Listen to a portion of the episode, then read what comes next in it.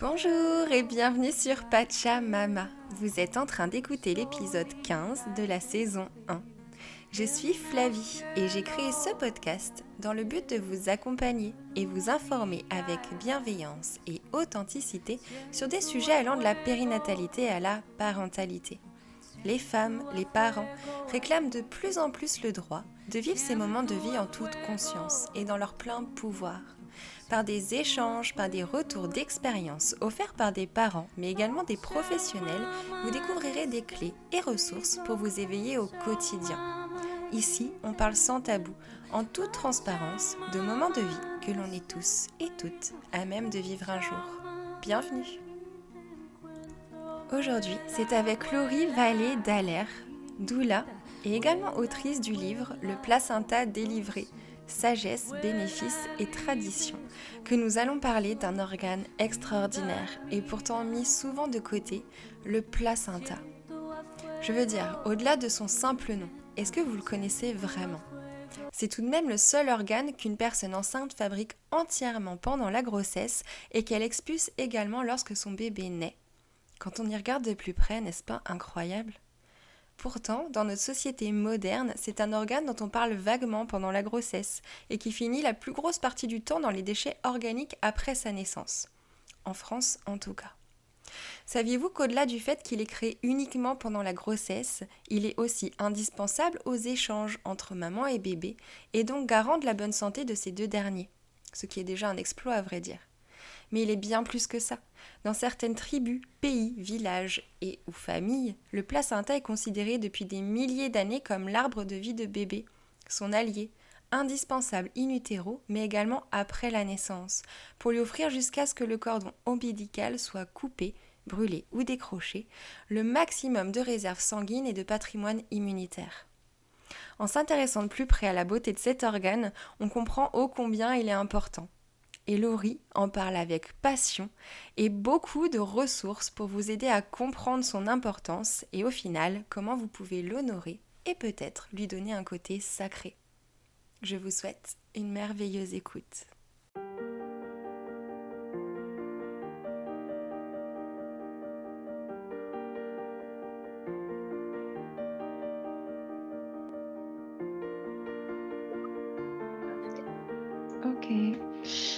Salut Laurie. Bonjour. euh, je suis ravie de pouvoir échanger avec toi parce que comme je te le disais précédemment, euh, tu as écrit un livre qui s'appelle Le placenta délivré et qui est, je trouve, une mine d'or, une mine de ressources autour bah, du placenta. Euh, et là, cet épisode, c'est vraiment axé pour pouvoir faire découvrir bah, cet organe merveilleux, en fin de compte, qu'on connaît très peu euh, et, qu'on a tendance généralement à mettre euh, un peu de côté, voire carrément de côté euh, pendant la grossesse et encore plus pendant la naissance et en postpartum. Donc, tu es doula. et tu as voilà cheminé, tu as fini par, écrire ce livre. Est-ce que tu peux nous expliquer un peu ton cheminement pour, rapidement, mais voilà pour devenir doula Qu'est-ce qui t'a amené vraiment à te centrer sur l'histoire du placenta, sur pour écrire ce livre? Oui, en fait, euh, ben, ça remonte loin. Moi, j'ai toujours été euh, fascinée par la naissance, euh, par les, enfantements et tout. Donc, toute petite, je faisais accoucher mes Barbies. donc, vraiment, où moi, je jouais à, accoucher de mes poupées. Alors, c'est vraiment une passion qui me suivait depuis très, très longtemps. Puis, euh, ben, vers la fin de l'adolescence, 18-19 euh, ans, il fallait que je m'enligne. Euh, donc, je suis rentrée au cégep en me disant que j'allais peut-être devenir sage-femme.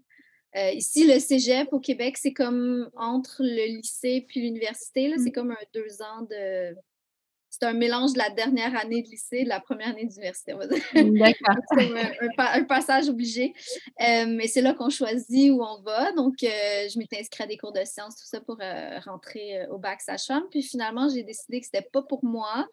parce que l'aspect médical, l'aspect médico-légal, la responsabilité, tout ça, ça la conciliation travail-famille, c'était comme pas ça que ça me prenait.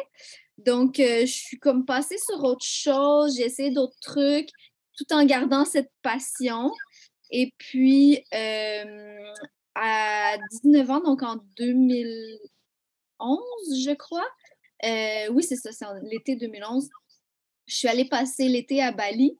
Et puis, j'ai été visiter la maison de naissance de Boumi Sirat, donc de Robin Lim, mmh qui, qui, est une autre grande mmh. passionnée du placenta, on va dire ça comme ça. Et puis, ben, pour l'encourager, j'ai acheté son livre. Je me suis dit, ah, ça a l'air intéressant. Je ne connaissais pas encore grand-chose sur, sur la... Ben, je connaissais certaines choses sur la naissance, mais rien de, du point de vue, disons, spirituel ou, ou mmh. plus sacré. ça se limitait quand même à une connaissance basique là, de la physiologie et puis de, de, comment ça se passe à peu près. Mais j'ai lu ce livre-là, puis ça m'a vraiment fascinée. D'ailleurs, je le recommande aussi. C'est vraiment... Mmh.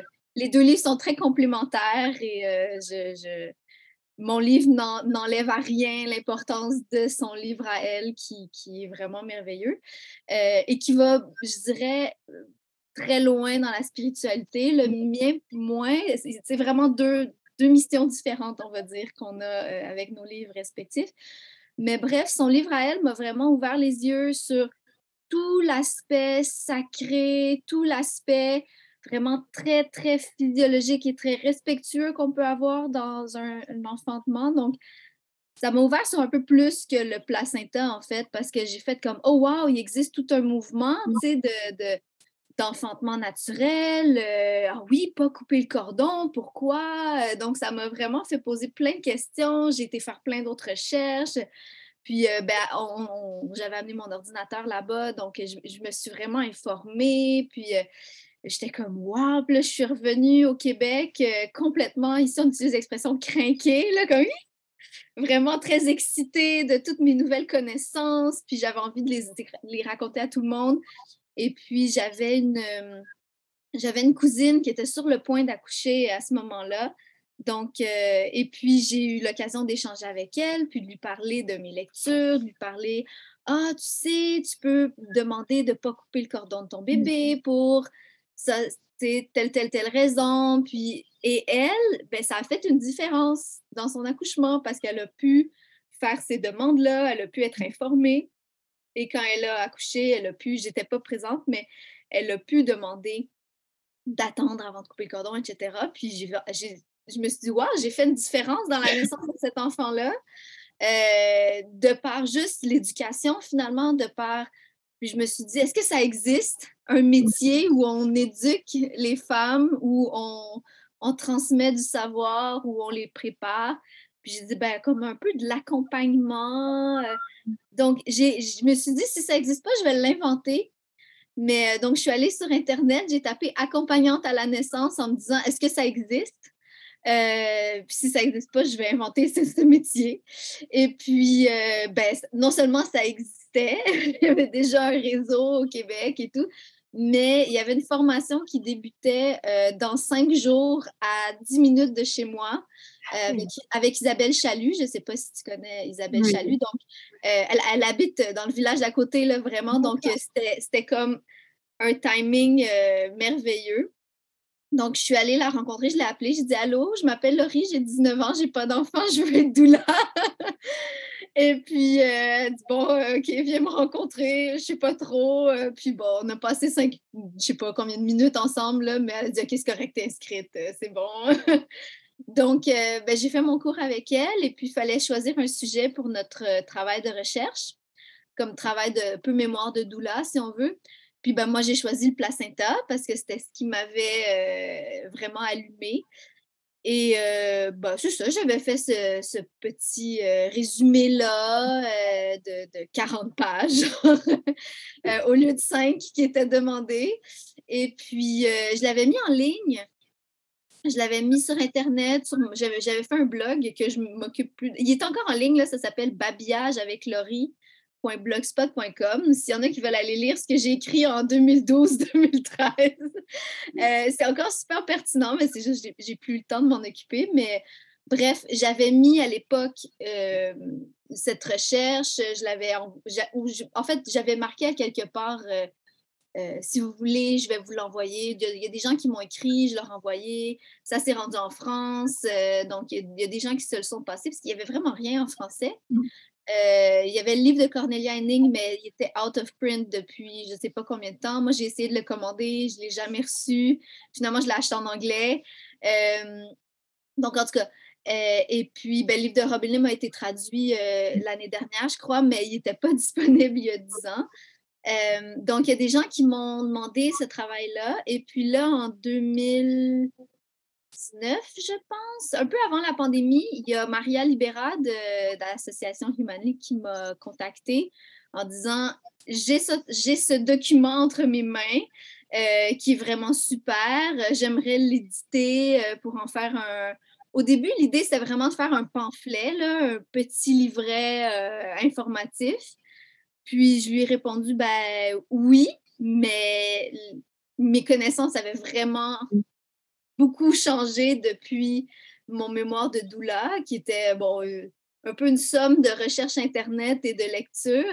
Mais entre-temps, ben, j'ai fait une formation pour devenir spécialiste des arts du placenta avec l'APA. Euh, donc, j'ai fait beaucoup d'autres lectures. J'ai appris beaucoup d'autres choses aussi sur la sécurité, sur Vraiment, euh, donc il n'était plus à jour du tout. Donc j'ai dit, laisse-moi le mettre à jour. Euh, je vais complètement le réécrire. Donc j'ai complètement réécrit de A à Z. C'est passé de 40 pages à quoi? 250 pages, quelque chose comme ça. Et puis, euh, ça a été un travail de longue haleine quand même. Là, c'est, c'est vraiment écrire un livre comme ça, c'est quand même un, gros boulot. Il y a toute l'équipe derrière aussi de l'association Humanly. Donc, révision, correctrices et euh, graphistes qui ont pu réaliser ce, beau petit livre.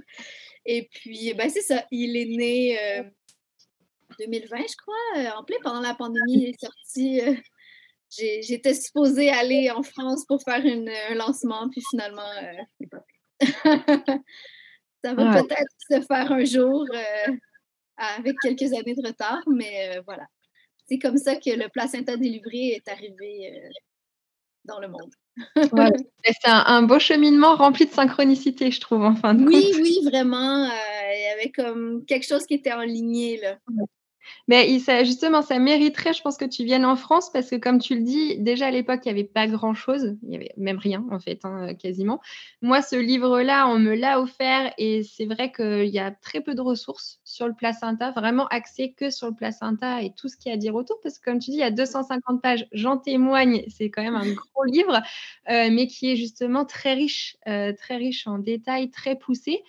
Et dans le collectif, on, ne croirait pas qu'il y a autant de choses en fait à dire par, sur le placenta et autour du placenta. Donc justement, toi, par rapport à, ton évolution depuis que tu as passé cette formation de doula, est-ce que tu, vois qu'il y a une évolution par rapport à, voilà, au respect en fin de compte qu'on donne au placenta, à l'importance qu'on donne au placenta? Alors bien sûr, avec ta vision au Québec et peut-être en France, parce que voilà, peut-être que la vision diffère aussi selon nos, deux, pays. Oui, ben, je dirais oui et non. Je dirais oui, il y a eu une progression dans la mesure où euh, il y a 10 ans, on va dire 11 ans, euh, ben, personne n'en parlait vraiment. Euh, c'était ou à moins de, vraiment d'être dans des groupes de personnes très marginaux, si on veut. Là, donc, sais, vraiment, il y en a toujours eu là, des gens qui font des accouchements non assistés, qui font des naissances lutueuses. Ça fait quand même plusieurs années que ça existe, mais c'était vraiment pas connu. Euh, on pouvait faire des recherches en ligne, en parler un petit peu, mais c'était encore très, très, très marginal puis même au Québec, jusqu'en 2017, ils interdisaient de récupérer le placenta dans les mmh. maternités. je sais qu'en France, c'est encore le cas, qu'on peut encore, dans la majorité des cas, pas le récupérer, même que la sage-femme est passible de poursuite pour avoir mis en danger la population, avoir relâché un organe dans la nature. Donc, les, donc, les sages-femmes, même si elles voudraient peut-être, ben, il y a des lois qui font qu'elles ont les mains liées. Euh, ça, je sais que c'est ça le, ce qui se passe en France en ce moment. Euh, au Québec, euh, c'est un peu plus facile, je dirais. Il y a eu une amélioration. donc, il y a avant 2017, je dirais, c'était très difficile de les sortir des hôpitaux. Euh, les femmes qui réussissaient à, l'avoir, c'était celles qui accouchaient avec les sages-femmes ou à la maison. Ici, on a tout un réseau de maisons de naissance là, qui est quand même plus établi qu'en France. Donc, en maison de naissance, il n'y avait pas trop de problèmes.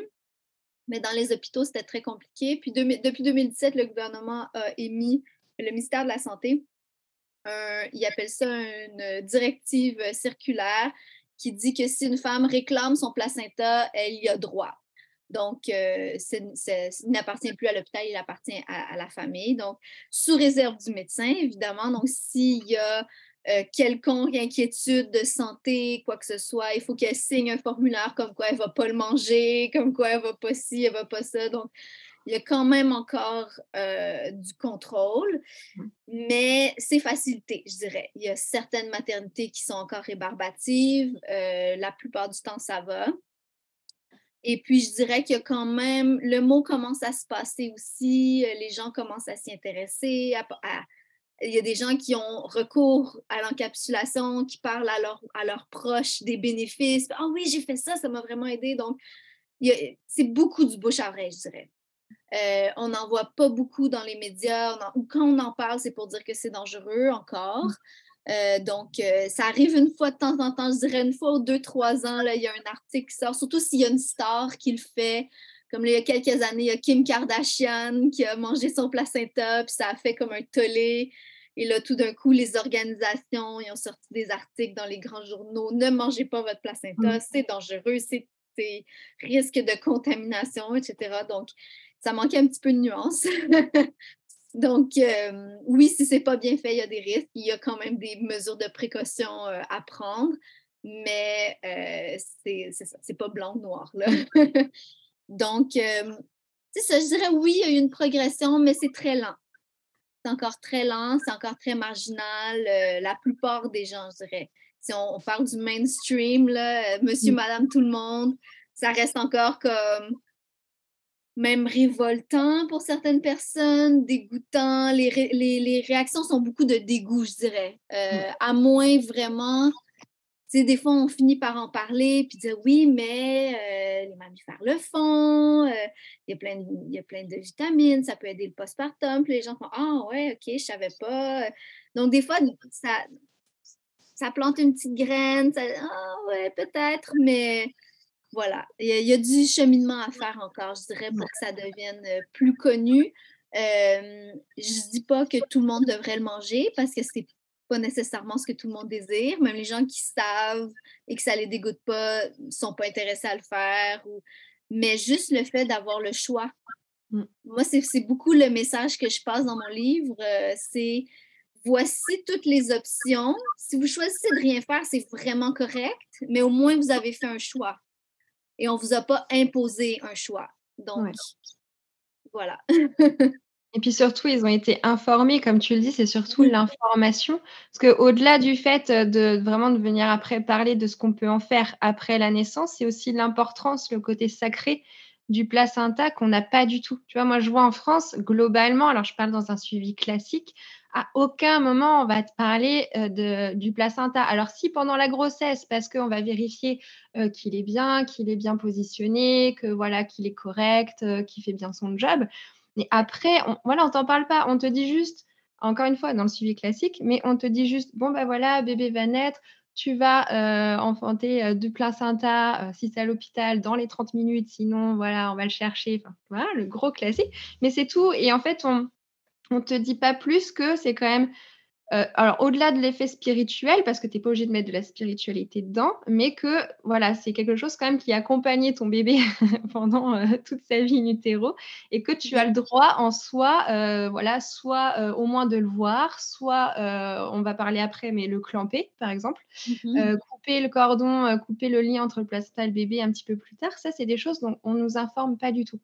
Donc, comme tu dis, soit si nous, on va chercher l'info ou qu'on est un petit peu en marge ou que euh, c'est très souvent le cas, on a déjà eu un premier enfantement très classique et on s'est dit, tiens, je veux autre chose. Mais sinon, oui, c'est vrai qu'on n'a pas du tout cette, euh, cette vision-là, quoi. On ne nous l'offre pas. Non, pas, du, tout. Puis même, je dirais jusqu'à dire que Euh, on n'en parle tellement pas qu'il y a certaines femmes qui savent même pas qu'il y a un placenta.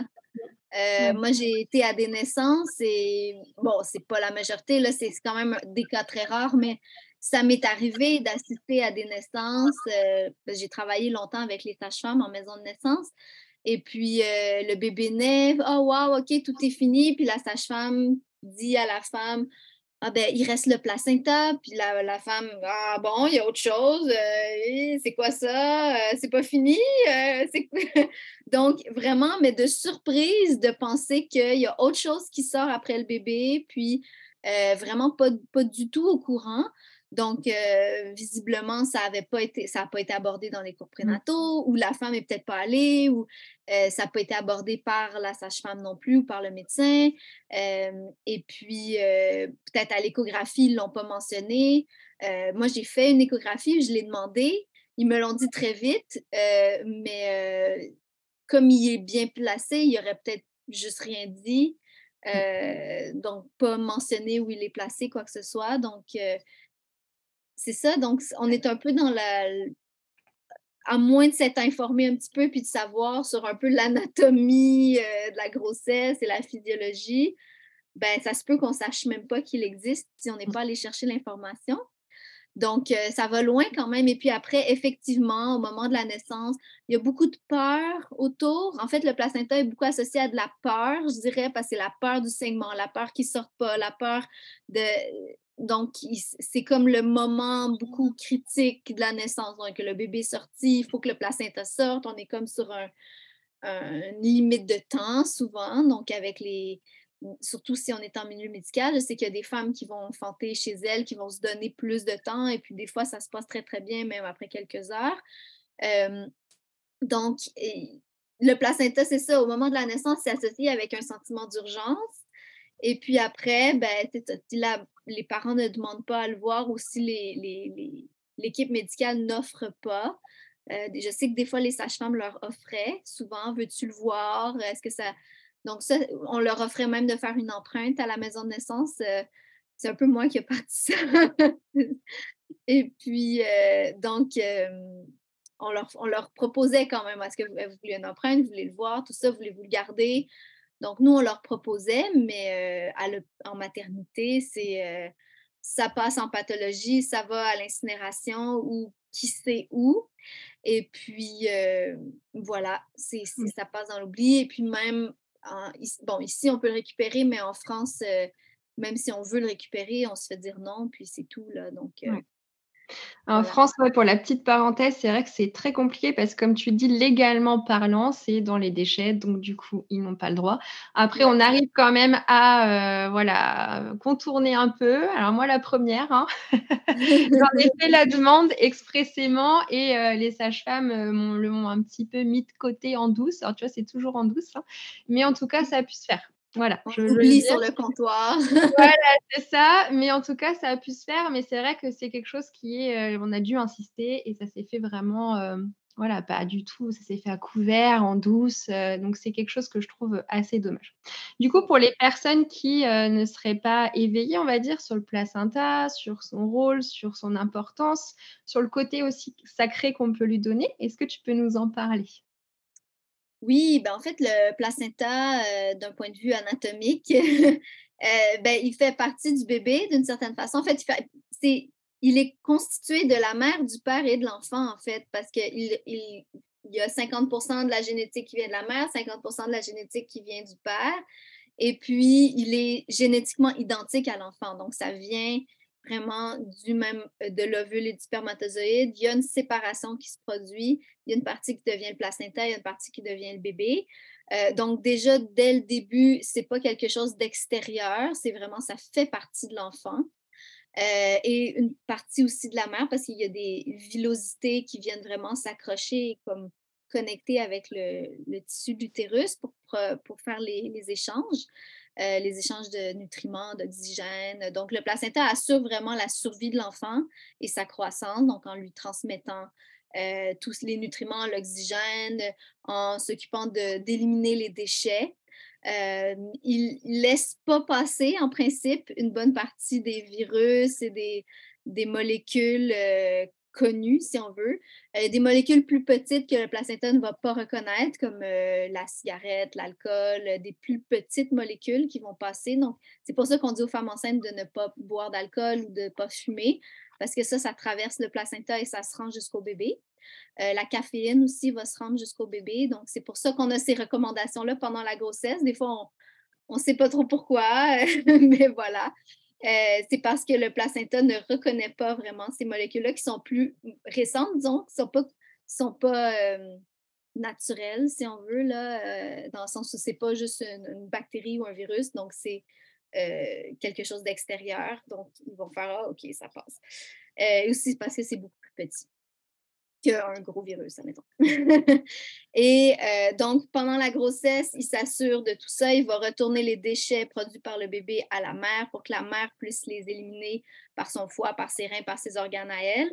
Euh, donc, c'est pas un, on, a beaucoup l'impression que c'est un filtre qui va vraiment absorber toutes les toxines, mais en fait, il les retourne à la mère. Euh, donc, c'est vraiment un carrefour qui va assurer les échanges et puis faire réorienter euh, les, comme le bébé produit des toxines, ça retourne à la mère. Les choses qui ne passent pas, ben, c'est retourné pour que la mère euh, évacue par son système immunitaire ou par son, système aérien.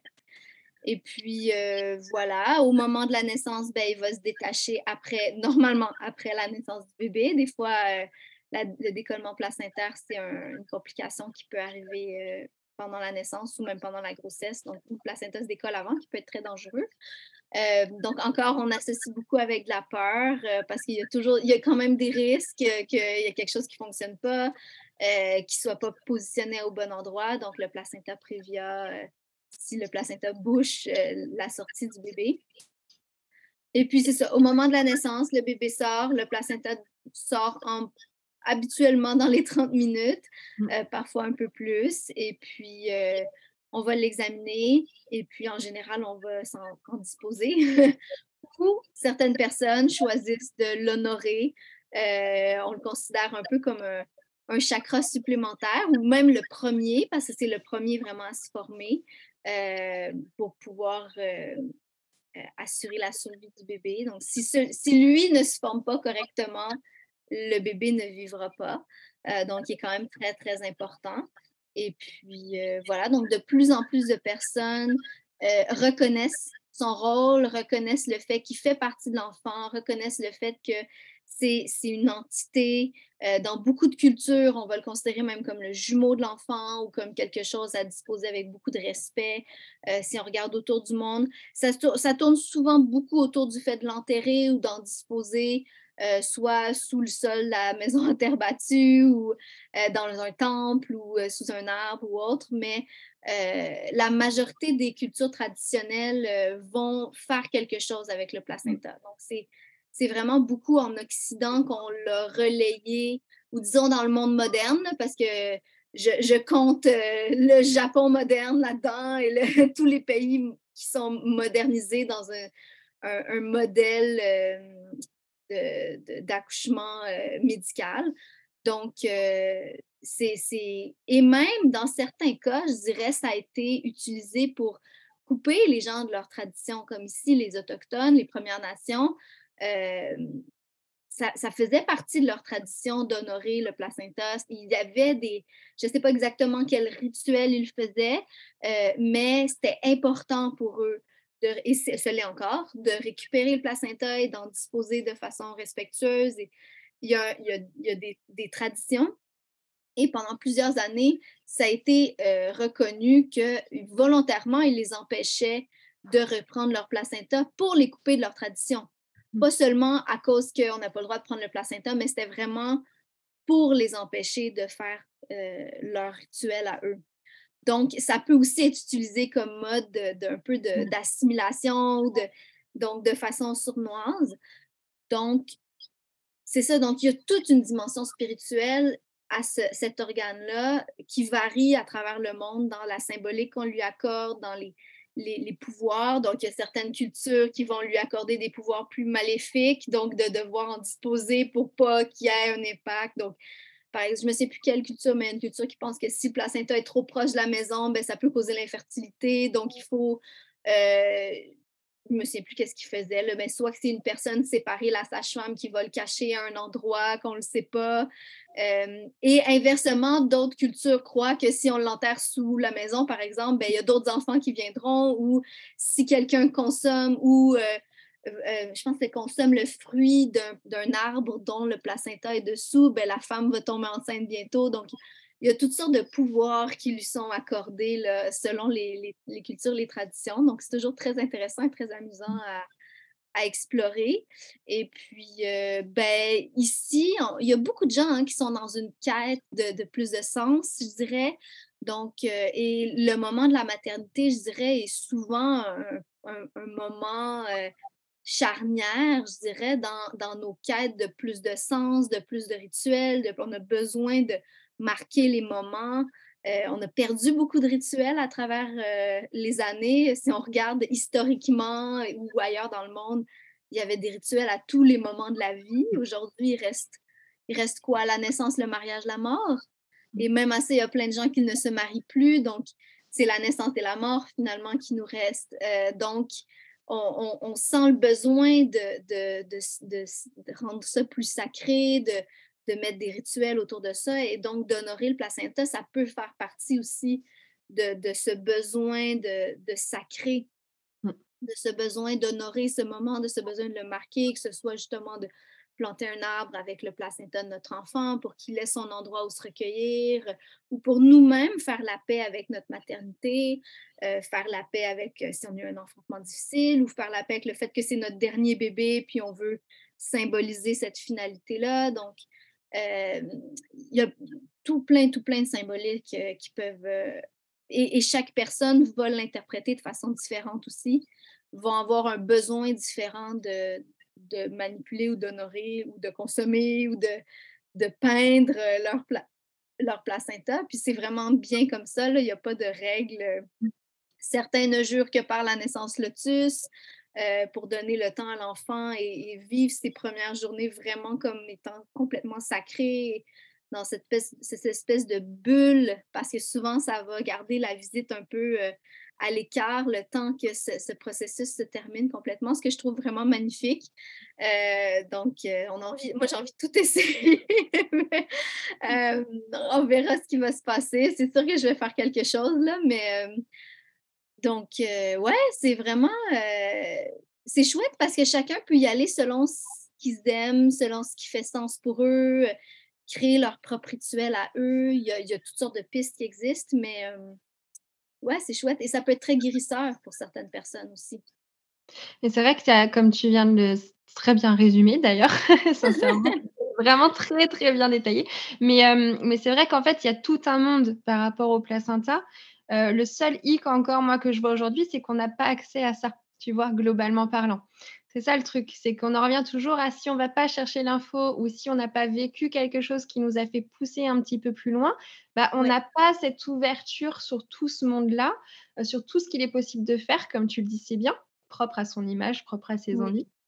Mais c'est vrai que c'est euh, voilà, c'est merveilleux. Euh, tu vois, moi, pour mon premier enfantement, ça a été très classique. Je j'avais pas du tout d'éveil sur le placenta. il est parti malheureusement au déchet avec les autres, ou comme tu le dis, je ne sais où d'ailleurs. Et euh, alors que pour, pour le deuxième, j'ai énormément cheminé et euh, ben, on l'a récupéré, on a fait une empreinte, euh, on l'a planté là pour le baptême symbolique sous un arbre. Donc, tu vois, on l'a fait à notre image. Il y en a qui mmh. auraient fait différemment, mais l'idée, c'est d'avoir accès à cette information. Ça, c'est sûr. Du coup, moi, il y, a, y, a quelque chose que j'ai découvert aussi il y a plusieurs années et qui, que j'ai trouvé vraiment intéressant. Alors là, il n'y a même pas obligation de donner une dimension sacrée ou symbolique ou spirituelle au placenta, c'est par rapport au clampage, à la naissance. voilà, je pense que, vu ton chemin de tête, je pense que tu te rends compte que c'est un sujet ultra important. Mais ça, c'est quelque chose qui vraiment, donc le clampage tardif ou clampage optimal, tu vas nous en parler, mais c'est quelque chose que, voilà, moi, quand je me suis rendu compte en fait de l'importance que ça avait euh, de, couper en tout cas euh, ce lien euh, le plus tard possible. on se rend vraiment compte qu'en fait, on est totalement lésé, qu'encore une fois, on n'est pas informé et même très souvent abusé par, par le fait de couper le cordon beaucoup trop tôt, alors que dans les trois quarts des, des cas, il n'y a pas besoin. donc voilà, donc est-ce que ce clampage-là, ce clampage tardif optimal, tu veux bien nous en parler, nous résumer ce que c'est, est-ce que ça peut oui, apporter? Donc, rapidement, pendant la grossesse, le bébé et le placenta, ils font des échanges continuellement. Donc, c'est vraiment un cycle, si on veut. Donc, il y a toujours une portion de sang qui est à l'extérieur de l'enfant. Euh, on, parle du quart au tiers environ de son sang qui est comme, comme dans une dialyse, si on veut, là, qui, va jusqu'au placenta, qui revient. Donc, il y a toujours une portion qui est en, transit, si on veut. Et euh, au moment de la naissance, ben, ce, cycle-là, il continue tant que le bébé n'a pas pris sa première respiration. Euh, donc, le bébé naît, il va prendre sa première respiration, mais là, il reste encore une portion de son sang qui est dans le placenta qui a besoin de revenir vers lui. Donc, c'est pour ça que au moment de la naissance, le cordon, il est gorgé de sang. Euh, et même si on met nos doigts, on sent la pulsation. Euh, et il y a des changements physiologiques dans le bébé qui font que le sang ne va pas retourner vers le placenta, qui est une croyance qui est encore présente dans le corps médical. Donc, si on laisse que le bébé va se vider de son sang, tout ça, c'est totalement faux. Euh, c'est des vieilles, vieilles, vieilles croyances. et euh, c'est pas vrai qu'il faut tenir le placenta plus bas que, le, que, la mère pour que ça. C'est pas la gravité, là, c'est vraiment le cœur du bébé qui va venir récupérer son sang. Euh, et avec les contractions, ben, le placenta qui va redonner euh, le sang au bébé. Et on le voit au bout de quelques minutes, euh, le, cordon, il cesse de battre, il va se refermer par lui-même. Donc, il va être, au début, il va être gorgé de sang, bleuté. On voit les, les artères pleines, en fait, les veines plutôt, pleines, pleines, pleines de sang. Et là, il va cesser de pulser, il va se vider, il va devenir tout blanc, tout mou. Euh, on ne sentira plus de pulsation et à ce moment-là, on sait que le bébé a récupéré tout son sang. Donc, comme je disais, on parle de environ 250 millilitres de sang. Donc, si on se dit que le bébé a environ un litre de sang au total, c'est quand même une grosse portion de son sang à lui. C'est pas du sang de surplus, ce qui est beaucoup une croyance qui est encore, encore, euh, euh, je dirais, très présente. Donc, euh, ah, c'est un surplus, s'il y en a trop, il va faire une journée, c'est tout. Ça fait partie de son volume total de sang à lui. Euh, donc, euh, il n'y a pas vraiment d'études concluantes qui nous prouvent que c'est vraiment un risque de jaunisse. Euh, la, jaunisse est causée par le, fait que le foie a peut-être un petit peu plus de besoin de temps avant d'embarquer complètement. Et oui, en se désagrégeant, les, globules rouges créent de la bilirubine, donc le bébé a besoin de l'éliminer. Mais ce n'est pas le fait d'avoir plus de sang dans son corps. Mais ce n'est pas plus de sang, en fait, c'est juste tout son sang à lui. Et euh, inversement, il y a plein de bénéfices à récupérer tout son sang, donc moins de risque d'anémie, un bébé qui est plus vigoureux, qui a plus d'énergie. Euh, c'est comme nous, si on se faisait enlever le tiers ou le quart de notre sang, on ne serait pas fort fort. Hein. Euh, donc, c'est pareil pour le nouveau-né qui, arrive un petit peu handicapé, si on veut, que coupé d'une partie de son sang, donc ils vont être plus léthargiques, ils vont être plus fatigués. donc, voilà. Donc, ça, c'est la partie, je dirais, physiologique. Ensuite, il y a la partie de faire valoir aussi nos choix. il y a aussi une partie aussi qu'on a, on a découvert dans les dernières années, la, la médecine, la science, dans le sang du bébé, il y a encore beaucoup, beaucoup de cellules souches. Et les cellules souches sont utilisées en médecine pour, entre autres, euh, les traitements contre la leucémie, contre tout plein de maladies. Donc, c'est vraiment une ressource extraordinaire. Donc, euh, souvent, ce qu'on va faire, comme on coupait le cordon de façon systématique depuis, je sais qu'il y a même, euh, il fut un temps, mais c'est peut-être encore comme ça, il y a des médecins qui, qui se, se vendent d'être le plus rapide à clamper le cordon. Donc, ah, moi, je le fais dans les 15 secondes. Clic, clic, le bébé sorti, c'est déjà clampé. Donc, euh, je trouve ça aberrant. Mais... Et puis, le, le placenta se retrouvait à être sectionné, égorgé de ce sang-là. Donc, on s'est rendu compte si on récupérait ce sang qu'on appelle de cordon, euh, qu'on pouvait euh, donner des traitements à des enfants qui ont la leucémie. C'est vrai. Euh, par contre, et, puis, il y a plein, plein, plein de campagnes, je les vois encore passer, où on demande aux parents de faire don du sang de cordon parce qu'on leur dit de toute façon, ça va aux poubelles. Alors pourquoi on ne donnerait pas à un enfant malade? Et là, ben, tout le monde dit ben oui, je vais donner à un enfant malade, c'est sûr. quel beau geste d'altruisme. Oui, quel beau geste d'altruisme. Mais ce qu'on leur dit pas, c'est que ça prive leur enfant. Mmh. Euh, et cette partie-là, on ne leur dit pas. Si c'est un choix éclairé, par exemple, je ne sais pas, leur autre enfant a la leucémie, euh, où ils veulent vraiment. Moi, je ne suis pas là pour juger.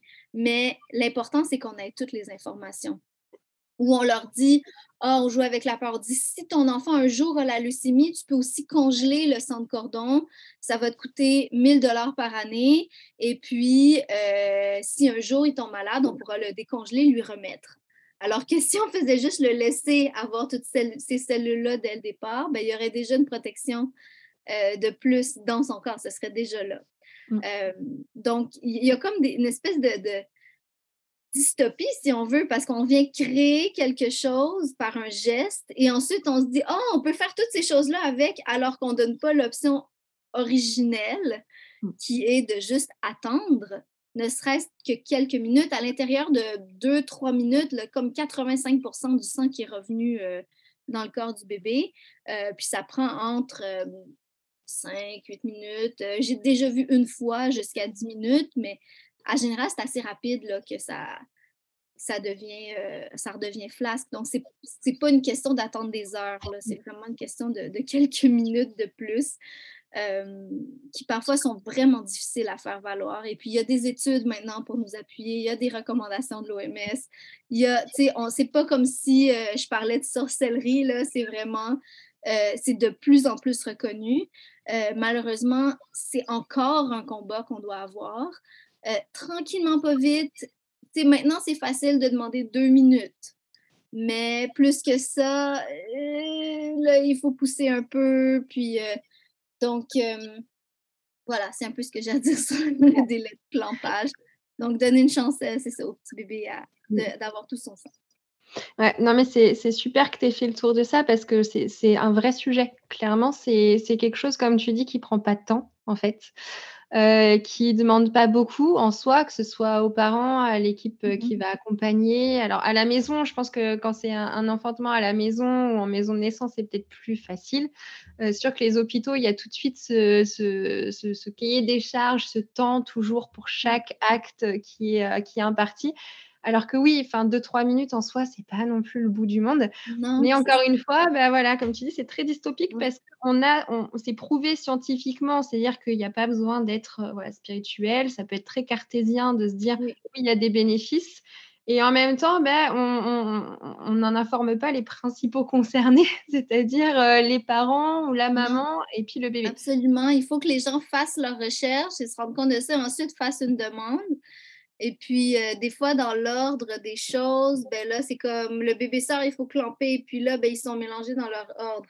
Euh, donc, alors qu'ils peuvent faire d'autres choses, d'autres gestes en attendant de, donc, euh, justement, assister à la naissance du placenta, commencer les sutures. pour avoir travaillé longtemps en maison de naissance, les sages-femmes se sont très, très bien adaptées ici. Ici, notre modèle sage-femme est très différent en France. Donc, on n'a pas des sages-femmes dans les maternités. Les sages sages-femmes sont toutes à l'extérieur. Ils font partie du système. C'est couvert par l'assurance médicale, mais euh, elles sont dans les maisons de naissance et à domicile. Et s'ils vont à l'hôpital, ils peuvent, mais c'est quand même elles qui restent responsables. Et euh, elles sont beaucoup plus dans la physiologie. Donc, les gens ici qui choisissent une sage-femme, c'est parce qu'ils veulent un accouchement naturel. Donc, les sages-femmes ne donnent pas de péridurale, ne donnent pas de perfusion de, de Elles peuvent donner un soluté si besoin, mais pas. Euh, c'est vraiment que pour les accouchements physiologiques. S'il y a besoin d'autres choses, elles vont transférer à un médecin. Euh, que ce soit pour avoir une péri ou une césarienne ou quoi que ce soit. Donc, euh, déjà, on a une mentalité qui est beaucoup plus dans le naturel, dans le physiologique. Et donc, les sages-femmes vont automatiquement attendre que le cordon cesse de battre ici.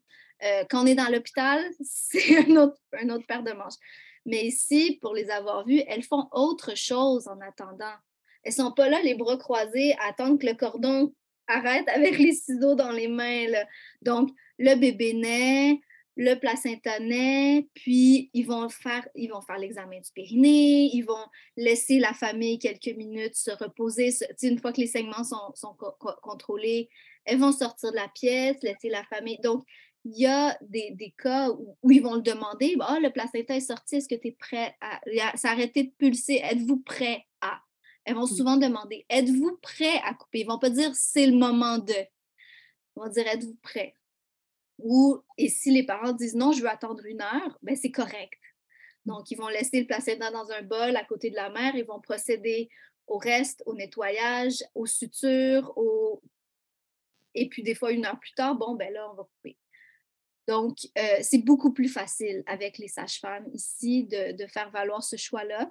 Mais à l'hôpital, on est sur des temps, le médecin, il a son ordre à faire. OK, le bébé né, il faut clamper, il faut aussi, il faut sortir le placenta. Donc, il y a comme. Donc, c'est ça. C'est encore difficile euh, mmh. à, demander. Mmh. Ouais, il y a, y a vrai, une vraie évolution au niveau des mentalités à faire, ça c'est certain. Mais euh, bon, je me dis que voilà, plus on transmet l'info, plus on la fait voyager, plus aussi euh, ça permet aux parents de reprendre un petit peu le pouvoir là-dessus et de dire aussi ce qu'ils ont envie de faire. Et oui, de, absolument. Voilà, de l'imposer dans un sens, parce que c'est même à l'hôpital, hein, il y a certaines règles, certes, mais c'est quand même les parents qui restent maîtres euh, voilà, de l'enfantement et de ce qu'ils veulent faire derrière. Du coup, il y, voilà, il y en a beaucoup qui vont, euh, qui vont euh, clamper, qui vont couper ce lien. Alors, bah, des fois, c'est à leur insu, c'est très très vite après la naissance. Des fois, c'est sur la demande, donc au moins attendre que ça ait fini de battre. Des fois, c'est un peu plus. Et des fois, il y a des personnes, comme tu en parlais tout à l'heure, qui choisissent de faire ce qu'on appelle un bébé lotus ou un plein satin lotus. Est-ce que tu peux nous en parler brièvement pour les personnes qui ne connaissent pas? Oui, donc rapidement, une naissance lotus, c'est le fait de laisser le placenta attaché au bébé. Euh, donc, il y a deux versions. Il y a la version partielle, c'est-à-dire de laisser le placenta attaché pour quelques heures. Donc, le fait qu'on ait vu l'unité bébé-placenta ensemble, qu'on ait attendu, ça peut être une heure, deux heures, trois heures, quatre heures, ça, peut être quelques heures. Et ensuite, on, peut couper ou brûler le cordon selon le choix. Euh, et euh, donc, ça, c'est la naissance lotus partielle, si on veut. Donc, on a une, petite, petite portion de fait. Et on a la naissance lotus complète, qu'on appelle, c'est-à-dire de laisser le placenta attaché au bébé jusqu'à la séparation naturelle. donc, le cordon va sécher, va se séparer du nombril, comme le petit bout de cordon quand on a coupé, il va quand même rester un petit morceau. donc, ça va sécher, ça va tomber. Donc, ça, là, c'est juste qu'on reste avec tout le reste de, de l'appendice. Euh, et donc, il y a quand même des, euh, des, soins à y apporter. Donc, il faut le saler, il faut le nettoyer, il faut s'assurer qu'il n'y ait pas d'odeur qui se crée. Euh, il faut aussi le, transporter avec le bébé, toujours les garder ensemble. Donc, il y a une certaine logistique à avoir. donc, il y a certaines personnes qui trouvent ça complexe, voire, voire inutile. Pour d'autres personnes, c'est vraiment la, façon d'accueillir l'enfant dans la, dans la non-violence la plus totale. Euh, les gens vont trouver que l'enfant est mieux incarné. C'est comme ça donne le temps vraiment à l'enfant de choisir du moment où lui ou elle est prêt à se séparer de son placenta. Donc, ça peut prendre de 3 à 10 jours. Euh, donc, chaque enfant, ça peut vraiment être très différent, même dans la même famille. Euh, ça peut aller aussi avec la personnalité de l'enfant, je dirais. Euh, donc, euh, ça donne à l'enfant le choix de, et le, temps vraiment de faire son deuil du placenta, tout ça. Donc, euh, c'est vraiment une belle pratique que je, trouve très chouette. Et ceux que je connais qui ont eu recours en sont extrêmement satisfaits. donc, voilà, c'est une pratique qui existe. c'est pas pour tout le monde, vraiment pas, mais ça peut être vraiment très, très fort aussi euh, au niveau spirituel, euh, évidemment. C'est beaucoup de pratique au niveau spirituel. Euh, parce qu'après les premières minutes, voire la première heure, on n'a plus de bénéfices vraiment physiologiques au niveau du sang ou autre. après ça, on est vraiment plus dans les bénéfices spirituels, la non-violence, de l'incarnation de l'âme. Donc, on rentre dans d'autres dimensions là, avec la naissance lotus. Mmh. Mais comme oui, de toute façon, on en revient au même, c'est le fait d'être informé aussi, après de pouvoir faire comme voilà. une fois. C'est un choix qui est pour certaines personnes le meilleur choix et pour certaines pas du tout. bon, c'est vraiment ultra intéressant. Je pense qu'on a déjà bien fait le tour de tout ça, du placenta, euh, même si bon, on pourrait en parler pendant des heures parce qu'il y a beaucoup, beaucoup de choses à dire. Oui, il y a beaucoup à dire. Moi, j'aimerais faire un, petit, euh, un petit tour encore, si tu le souhaites, sur tout ce qui est l'encapsulage et le fait de consommer aussi le placenta. Tu, en as parlé au début de l'épisode, ce sujet-là. Euh, c'est quelque chose qui est, je pense, encore plus que le placenta en lui-même ou que le clampage ou autre, qui est encore plus euh, à démystifier, on va dire. Euh, alors, je parle en France, hein, bien sûr, parce qu'après, ailleurs, je ne sais pas trop euh, ce qu'il en est. Mais alors, dès qu'on va parler de ça, il y a tout de suite des. Ça, va être une vision très négative là-dessus. Euh, même les articles hein, de presse, comme, voilà, comme tu l'as stipulé tout à l'heure, des fois, il y a des vagues d'un coup d'articles dessus parce qu'il y a une personne qui en a parlé ou qui l'a fait. Voilà. Concrètement, il y a quand même des études là-dessus, il y a quand même des retours euh, sur les bénéfices ou alors ça reste vraiment que spirituel? Enfin voilà, qu'est-ce qu'il en est en soi euh, du fait de consommer son placenta? En fait, euh, premièrement, pour la question des études, il y a quelques études sur la question de consommer le placenta. Malheureusement, il y en a très peu parce que ce n'est pas un domaine qui est très payant. Donc, il y a peu de gens qui vont être prêts à financer une étude parce que ce n'est pas comme un produit pharmacologique qu'on peut vendre c'est vraiment la femme qui va choisir de consommer son propre placenta et puis c'est un à la fois et puis c'est pas des grands volumes. Donc, euh, il y a peu d'études qui ont été financées là-dessus. Le peu qu'on a sont, vont dans la direction que c'est bon. Donc, qu'il y a des nutriments, qu'il y a des bénéfices. Euh, la plupart des euh, informations, je dirais, qu'on a là-dessus, c'est euh, ce qu'on appelle des, évidences anecdotiques. Donc, euh, anecdotiques dans le sens où on se base sur toutes les femmes qui l'ont fait et qui ont rapporté leur expérience et qui sont majoritairement très positives. Euh, et qui ont aimé ou qui ont même pu elles-mêmes comparer entre une naissance où ils l'ont fait, une naissance où ils l'ont pas fait, donc pour la, même femme. Donc, ça reste que ce n'est pas euh, de comparer avec des placebos ou autres, donc c'est plus difficile à prouver, mais euh, reste qu'un grand nombre de femmes l'ont fait, le font encore. c'est une pratique qui est présente dans certaines cultures depuis des milliers d'années, donc entre autres en Chine, en Asie, euh, c'est quelque chose qui fait partie de la médecine traditionnelle chinoise de consommer son propre placenta ou le bouillon de notre placenta ou sous, toutes sortes de formes. Eux le, réduisaient en poudre aussi euh, déjà à l'époque. Et puis donc, on a quand même une bonne idée des bénéfices. Et on reconnaît aussi, d'un autre côté, je dirais, on reconnaît pour tous les autres mammifères que ça a des bénéfices. Donc, euh, moi, je me souviens quand j'étais toute petite, j'étais folle, folle, folle des félins. Donc, j'ai lu des livres sur les chats, comme tu pas, pas idée. Et, euh, mais dans les livres sur les chats, quand on lisait la section sur la, la misba, tout ça, ça disait la maman chatte va manger son placenta après la délivrance parce que ça l'aide à se remettre de sa, mise bas, euh, ça va lui redonner son fer, ça va lui redonner de l'énergie. Donc, pour tous les autres mammifères, même dans les livres pour enfants, on va le dire. Là, je parle de, j'avais peut-être 9-10 ans, là, c'est des livres que j'avais à la bibliothèque de l'école. Donc, euh, c'était connu, c'était normal. La chatte mange son placenta, la chienne mange son placenta. Euh, tous les mammifères, même les herbivores, quand on les laisse les fermiers souvent vont les enlever, mais même une vache va consommer son placenta si on la laisse faire. Euh, donc, euh, c'est quand même, au, niveau vétérinaire, c'est reconnu les bénéfices. Donc, mais on est aussi des mammifères et c'est les mêmes bénéfices.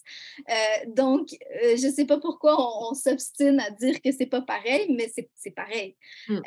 donc, oui, c'est ces mêmes bénéfices-là. Donc, on a plus d'énergie, euh, ça aide avec la montée de lait, ça va aider à, absorber le, choc hormonal après la naissance, donc la chute hormonale, donc euh, un meilleur, euh, une meilleure humeur.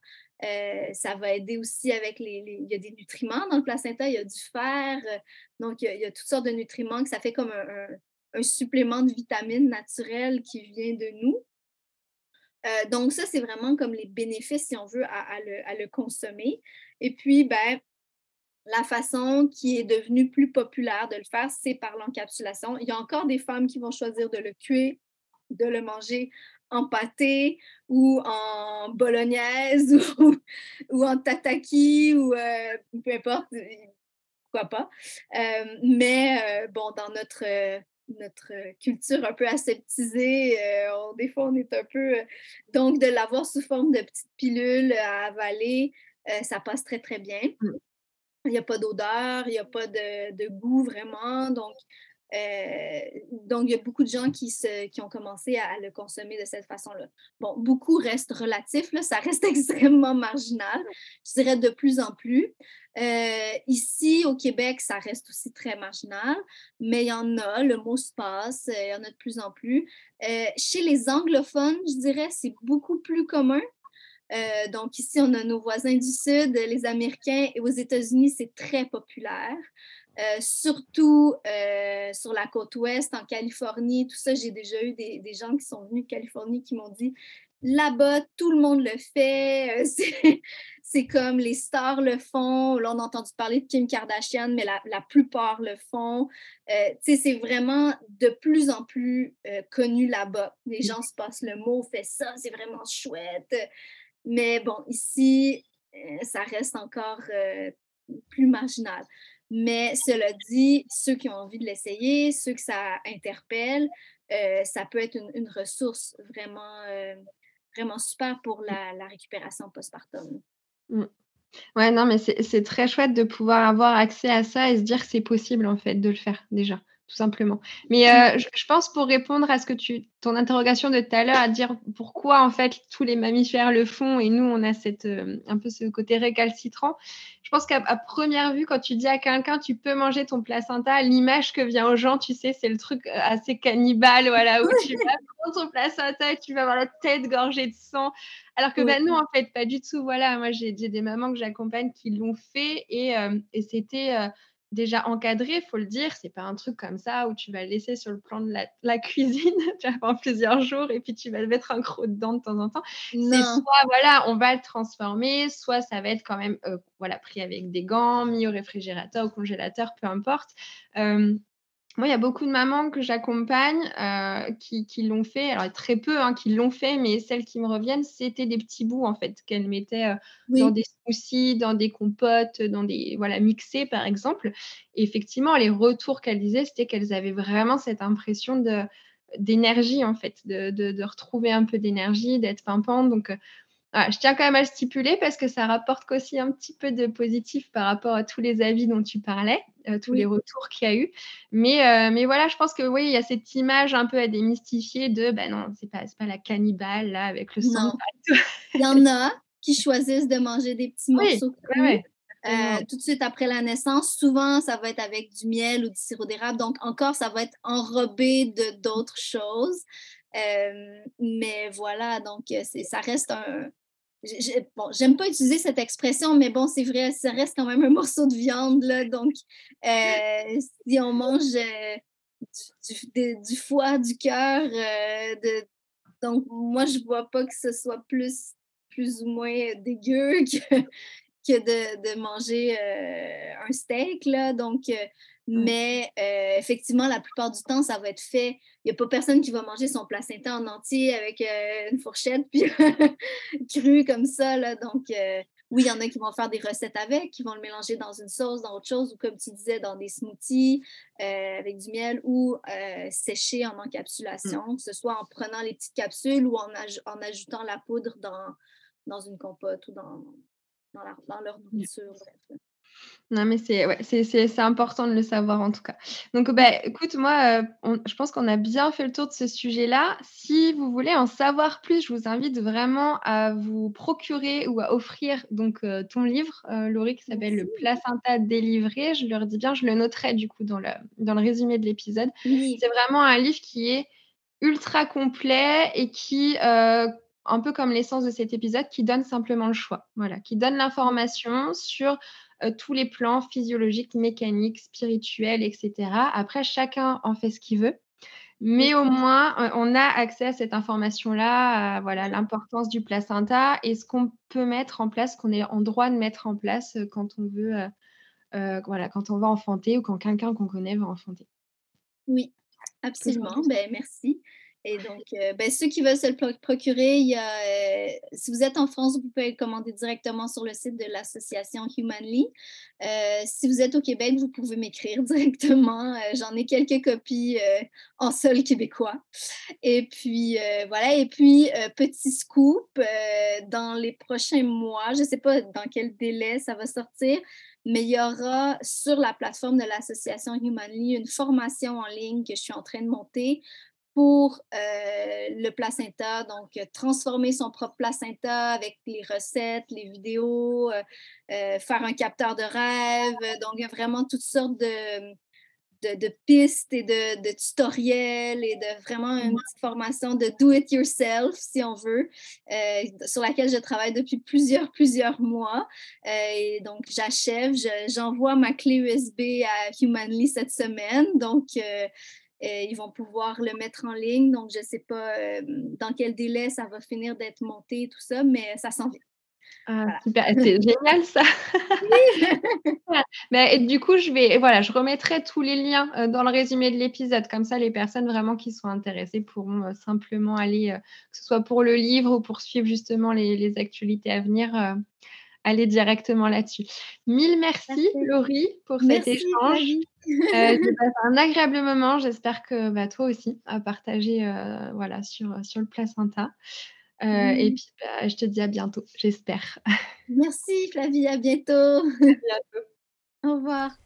Merci encore à Laurie d'avoir donné son temps et surtout parlé avec autant de passion euh, sur ce sujet-là. Je pense qu'on pourrait en parler pendant des heures. Moi, la première, quand j'ai vraiment pris conscience de l'importance, en fin de compte, du placenta et de tout ce que, du champ des possibles que ça pouvait offrir euh, quand on est enceinte et puis à la naissance et par la suite, c'est vraiment un sujet qui est important et très intéressant à creuser. Je vous invite réellement, si vous n'avez pas eu accès à son ouvrage, à euh, soit l'emprunter ou à l'offrir ou à le lire, mais il est vraiment, encore une fois, très complet. Il y a énormément de détails et c'est surtout ouvert à tous et à toutes. Donc on prend les ressources qu'on veut, on prend les conseils qu'on veut et en fin de compte, on le fait un petit peu à sa sauce pour chaque personne, pour chaque foyer. Donc ça, c'est vraiment intéressant. Et puis, je vous mets aussi le lien pour euh, le prochain dossier, les prochains articles de Laurie qui risquent de sortir sur le net et qui seront peut-être pour certaines personnes, euh, en tout cas, de belles ressources et de belles choses à, à apprendre. Je vous souhaite une merveilleuse journée et je vous dis au prochain épisode et au dernier d'ailleurs de l'année. À bientôt